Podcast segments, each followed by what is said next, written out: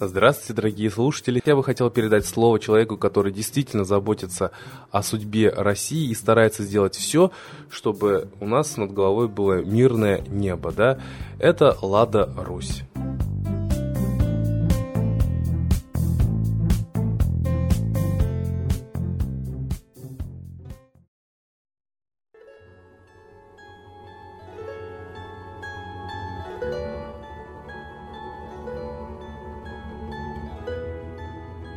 Уважаемые граждане России, страна продолжает обсуждать убийство господина Немцова.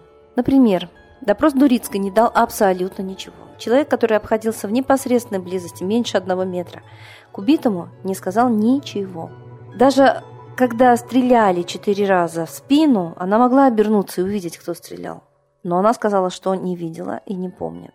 Ни одного человека она не видела, даже шофера снегоуборочной машины, у которого она спрашивала номер полиции, она тоже не помнит. То есть на все вопросы она ответила «не помню, не знаю, не понимаю». Это очень похоже на все теракты.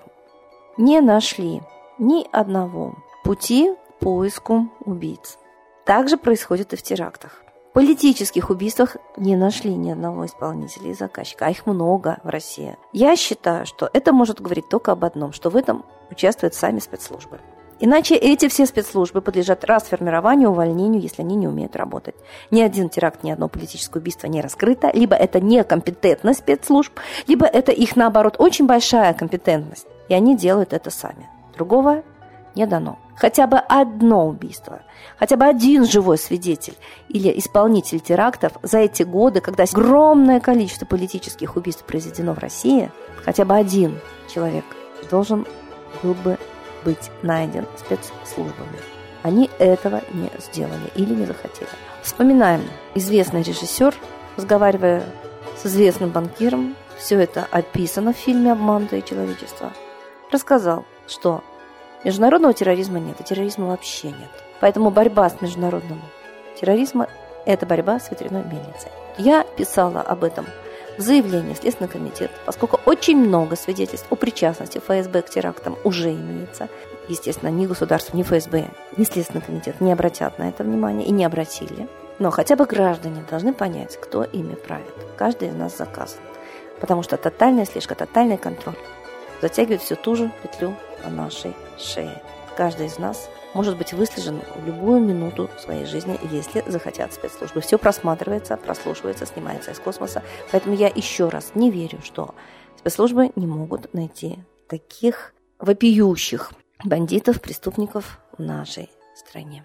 А если мы будем все вместе молиться высшим силам, народным нашим, древним богам, и если мы все вместе будем проклинать убийц народа, хотя бы про себя – но желательно в одно и то же время, чтобы усилить друг друга, мы достигнем результата. Это известно. Политика делается сейчас эзотерикой и магией. Это тоже известно. Символы, ритуалы, религиозные праздники являются неотъемлемой частью всех больших событий, терактов, катастроф в нашем мире.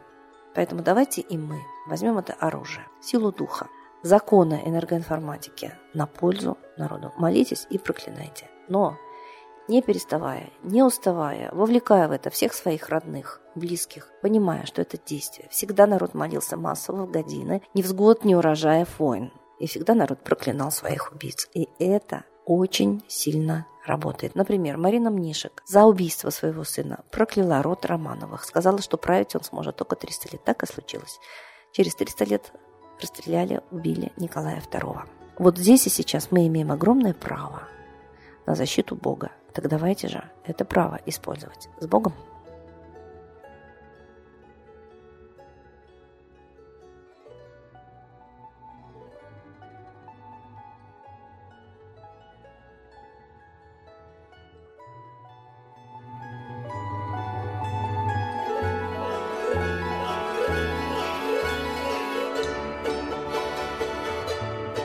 Спасибо большое Ладе Русь за комментарии. А сейчас единая молитва за мир.